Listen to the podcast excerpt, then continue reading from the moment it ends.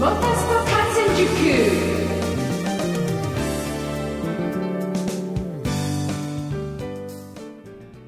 月15日金曜日夜9時になりました。皆さんこんばんは。喋れるモータースポーツジャーナリストのカズ小林です。まあ、9月もですね、半ばとなってきまして、ちょっとエアコンをつけようかな、もうええかなってちょっと考えちゃうですね、えー季節というか、まあ、車ではね、まだエアコンを使ってますけれども、家の方はね、どうしようかなってちょっと考えます。窓とかね、えーを開けると涼しい風も入ってくるんですけど湿気がまだあるかなというのはまあでも日に日に秋っぽくなってきてるかなっていう感じをしますよねあのー最近バイクで走っているとですね金木犀の香りがねやっぱりどこからともなくこうしてきてああええ匂いやなやっぱり秋かなーって感じますよねまあともすればなんかこうサンマの匂いなんかもね 焼いてる匂いなんかもしてきそうですけどもさて、えー僕はですね、今日15日の金曜日から、えー17日の日曜日まで、青森の方へ行ってます。土屋武さんのお仕事のお手伝いということでね、青森の方に、えー行くということになってまして、まあ、毎年恒例となっております、ネッツトヨタ青森さんの大試乗会というのがですね、今年も青森スピードパークというところで開催されます。まあ、そのお手伝いをさせていただけるんですけれども、えー開催日が16日の土曜日と17日の日曜日の2日間、まあ、15日はその準備ということになりますが、まあちょこっとですね、えーせっかくなんで内容を紹介しておきますと青森スピードパークっていうサーキットを、えー86とかですね、まあ、人気のスポーツカーで、えー走れちゃったりすると試乗できるわけなんですねでもって、えーレーシングドライバーのサーキットタクシーっていうのもありますのでまあ他のサーキットではもうおなじみになっている人気のあれですけれどもね。その今年のレーシングドライバーがすごいんです。松井孝光選手とか大島和也選手とかですね、えー近藤翼選手なんかの名前もありましたからね。スーパー GT とかね、えー他のレースに参戦しているレーシングドライバーが運転する、まあ、車に同乗できちゃうと、まあ、しかもあのちょっと面白いサーキットなんで迫力が相当ですね。あるんですけどね。でさらにレーシングカーのデモ走行っていうのも行われるんです、えー昨年はポルシェのね GT3 の車両が、え2台走ったんですが、まあ、今年もね、えーそんなレーシングマシンが走る。もう本番さながらの迫力をこう本当にあの間近でね見ることができるんで感じることができるんじゃないかというですね。はい。えーこれがまあサキットの方で行われるイベントでございましてでステージエリアっていうのもありましてね、まあ、ステージエリアの方で僕もお仕事をちょっとさせていただくんですが、まあ、レーシングドライバーによるトークショーなんかも行われまして、まあ、ここだけでしかやっぱり聞けないようなねオフレコ話満載で、えー J スポーツのピットレポーターでおなじみの伊沢エミちゃんが MC を務めて、えー行われます。で、えー他にはですね、えー昨年この番組にでも紹介させていただきました、まあ、東北中心にね歌と津軽三味線で活動、まあ、しておられます今千里さんの素晴らしいステージもあるということで今年もね盛り上がりそうですよ。いっぱいイベントあって。でもお近くの方はって言いたいとこなんですけどさすがに FM 相模でございますんで、まあえー告知してるのも変なんですがインターネットとかポッドキャストでね聞いていただいてるお近くのリスナーさんはぜひ、えー青森スピードパークの方へお越しいただければと。ね相模原から行きたい町田から行きたいという方はぜひ 青森の方へ 来てください。ねお待ちしておりますんで。はい。ね。いやまあイベントにこう参加させていただくのもめちゃめちゃ嬉しいんですけど青森の食べ物もうこれがですね最高なんです。もうあの海のものから山のものまでということで本当たまりません。はい、えーいっぱい美味しいもの食べてきますね。さあ、えーまたあの写真でですね、えーレポートさせていただきます。Facebook とかあのインスタグラムの方にアップしますんでねぜひそちらの方もご覧いただければと思います。今言ったドライバーとかねあの伊沢恵美ちゃんとかそちらの方からもどんどんアップされると思いますんでねぜひ見てください。さあ今週のモタスポ観戦塾は先週行われました2017全日本スーパーフォーミュラー選手権第5戦オートポリススーパー 2&4 レース2017の話題他でお送りいたします。最後までお付き合いください。モータースポ観戦塾。この番組はトータルカーメンテナンス25レーシングの提供でお送りします。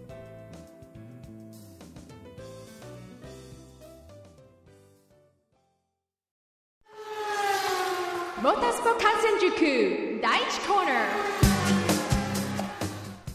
さて先週の9月9日10日は大分県にありますオートポリスインターナショナルレーシングコースでスーパーフォーミュラー選手権第5戦が開催されました。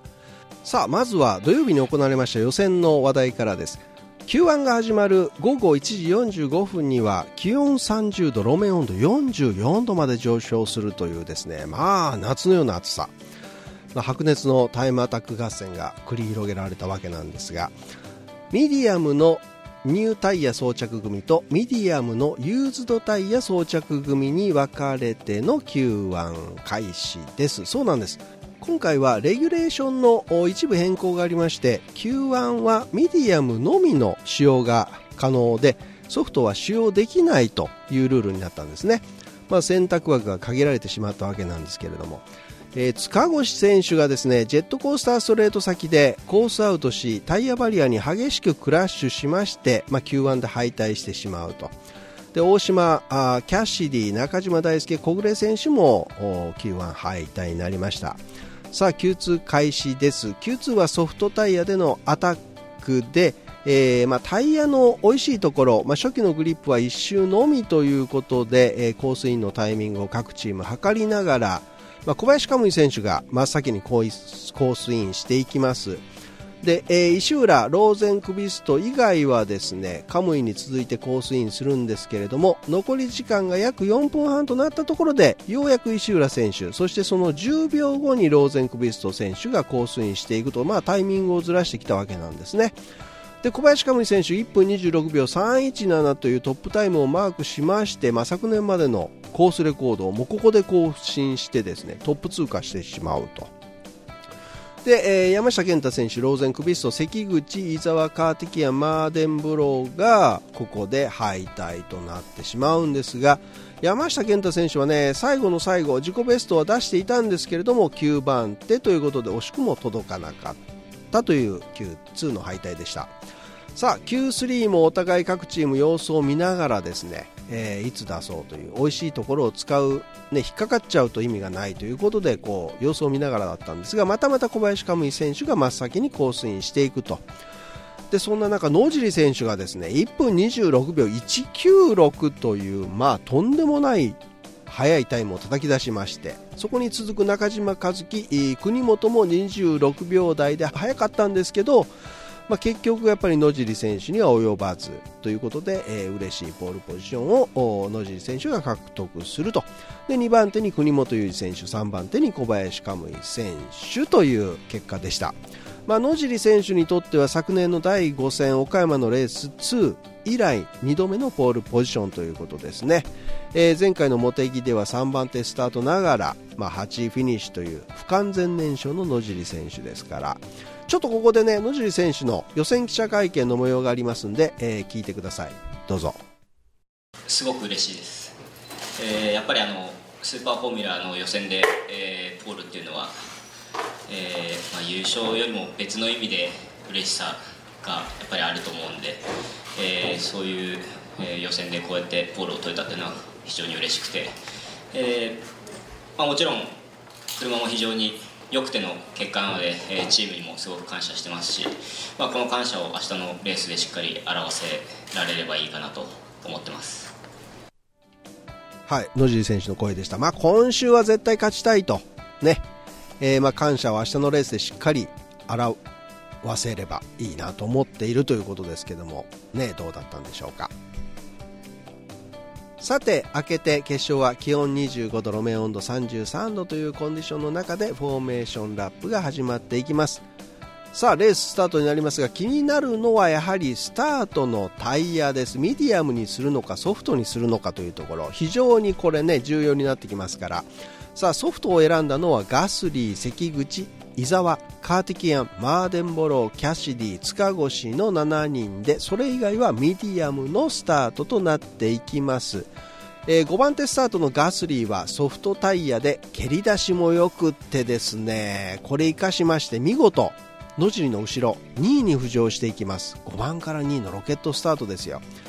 で失敗したのがアンドレ・ロッテラーでスタートミスです。でさらには山本直樹選手と接触しましてねサスペンションを壊しまして、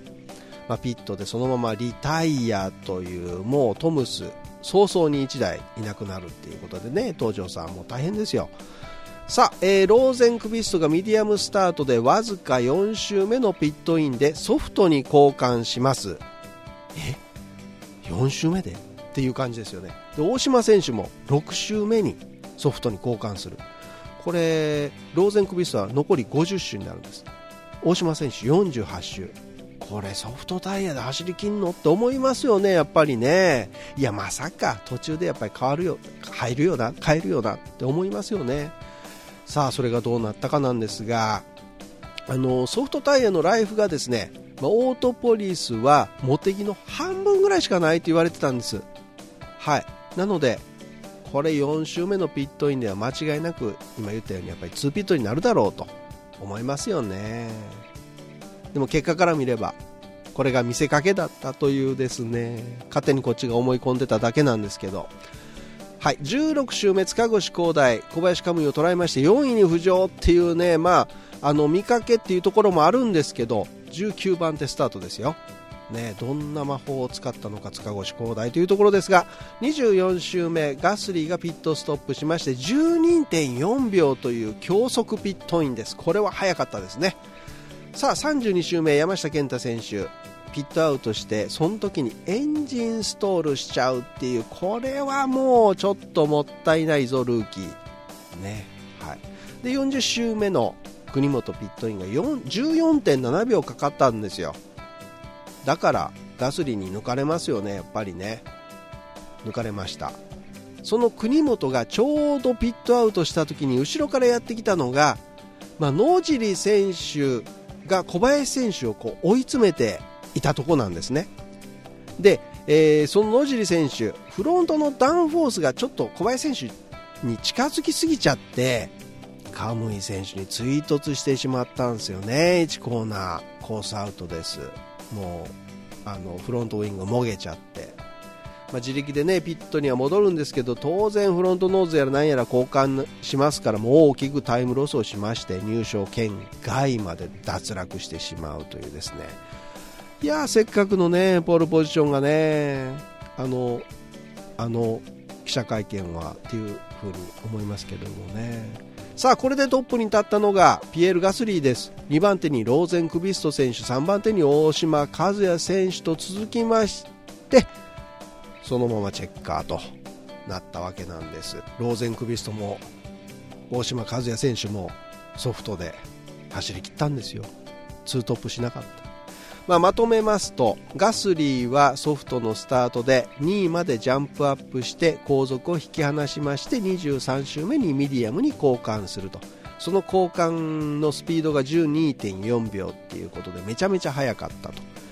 でトップの野尻選手が小林可夢偉選手にぶつかりまして自滅します。でピエール・ガスリーは完璧のレース運びで逃げ切っての優勝ということだったんですね。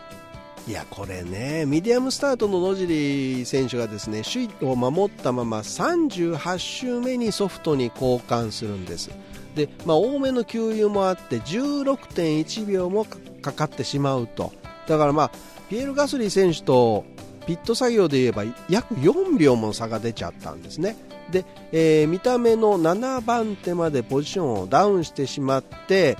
でまあ、慌ててはないんでしょうけれどもカムイ選手に、まあ、追突して脱落をしてしまうという、まあ、追突はですね野尻選手の当然ミスなんですが、えーこれピットインのタイミングこれはもうやっぱりチームの作戦ミスですよね。ピットイン遅すぎ、まあ、これはやっぱりちょっと野尻選手正直かわいそうですね。せめてピエール・ガソリンに合わせて入っていればですね、まあ、これ結果論ではあるんですけど多分に表彰台はあったんじゃないかなと思いますよねちょっとミスミスこれはあの表彰台を逃す原因を作っちゃったかなという感じですね。まあ、あのおそらくですね24周目あたりにピットインしていればソフトタイヤが残り周回数持たないというふうに読んでたんでしょうけどもね、まあ、そうするとですねローゼンクビスト選手ソフトタイヤで50周大島和也選手が同じくソフトタイヤで48周を走り切ったっつうのはこれはすごいことですよね。ソフトタイヤでの走行を重ねてくる中でソフト装着時のマシンバランスには自分自身とてもいい感触を持っていましたし決勝でも長く使えると考えていましたと語るのが大島選手ですね。やっぱりそれだけ自信はあったんですね。で第4戦茂木からチームルマンに入って大島和也選手の担当となったのが、まあ、この間も話をしましたけど F1 ではあのマクラーレンとかメルセデス、フェラーリでチーフエンジニアなんかを務めてた世界レベルの人です。スティーブ・クラークさん。心当たりのやっぱりエンジニアリングスタッフの強化っていうのはですねこのダブル表彰台につながった大きなファクターと言えそうですよね。片岡達也はエンジニアリングスタッフとドライバー2名を褒めつつもまあ、ここ2戦ソフトをうまく使っていた我々としては次からソフトがなくなることを意識してさらにハードワークをしていかないといけません。今回の結果を喜びつつ気を引き締めていきますというふうに語っておられます。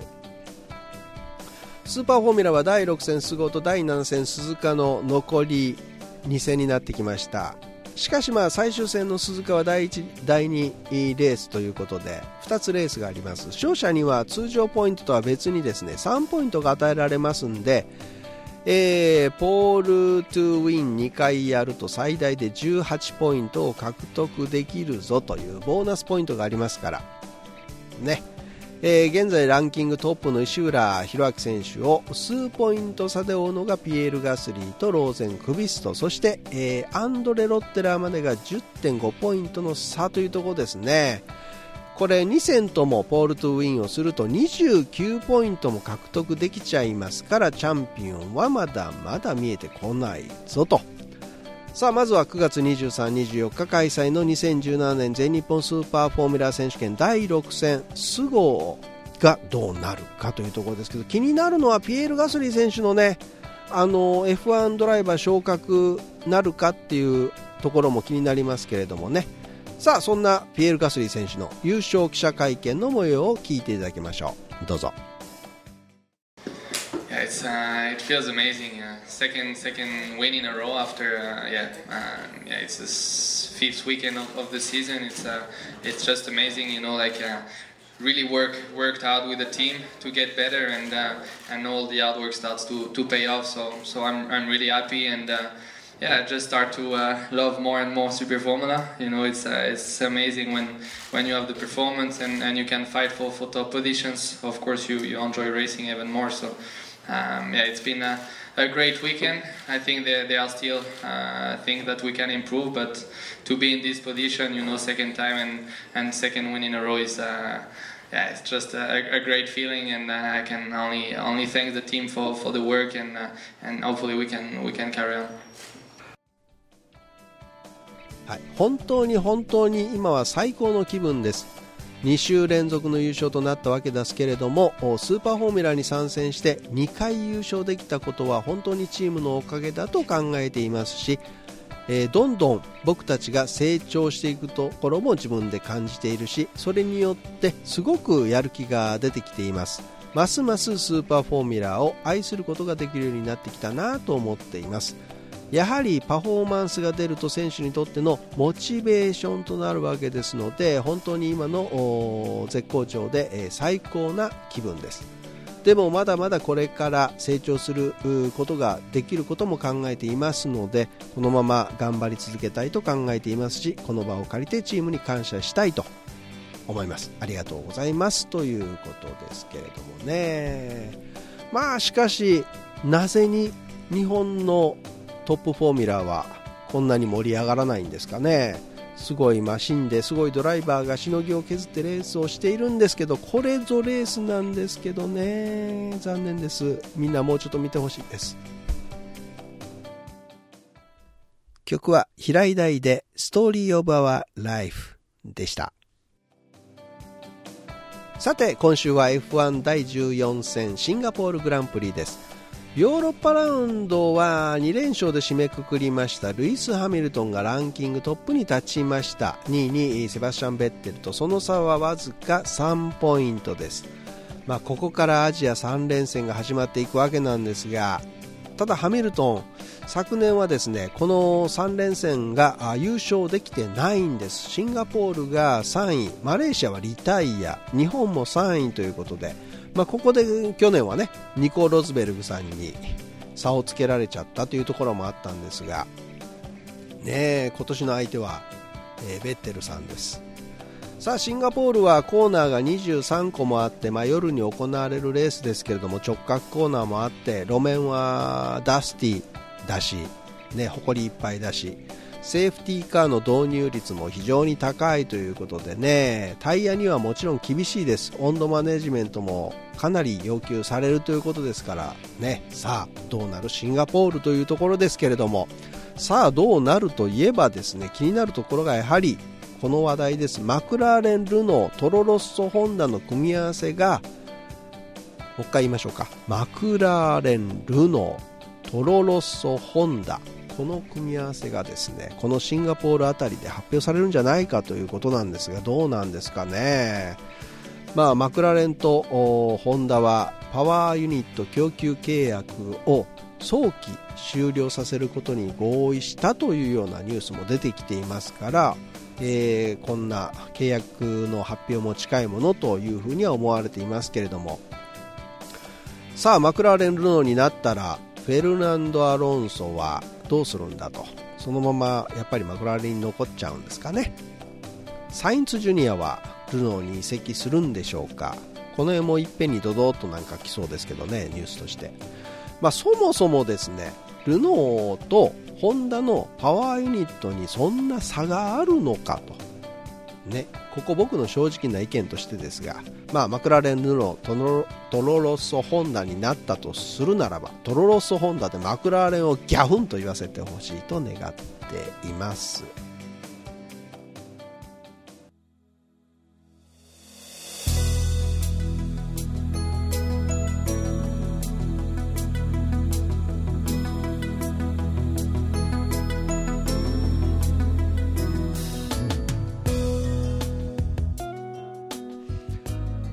その他のレースでございまして、インディカーシリーズ第14戦、ソノマが開催されます。佐藤拓磨選手、このソノマでですね、ブラックイエローの特別なスポンサーカラーリングが施されたマシンを走らせるということで、えー、車両メンテナンス及びリペア企業という、まあ、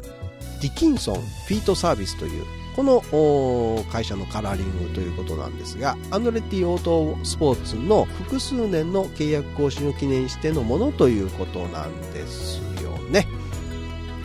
でその複数年契約更新なんですけどそのアンドレッティオートスポーツ佐藤拓磨選手との契約はどうなったんだと。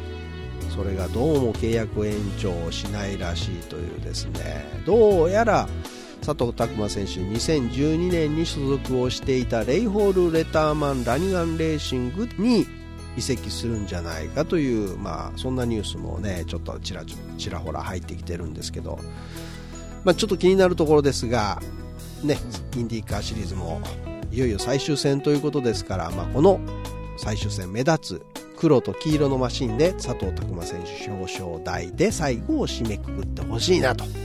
ね、日本から応援しましょう。そして契約更新のニュースも待ってます。ということで今日はここまでになります。お相手は喋れるモータースポーツジャーナリストのカズ小林でした。それでは皆さん、良い週末を。See you next week. バイバイ。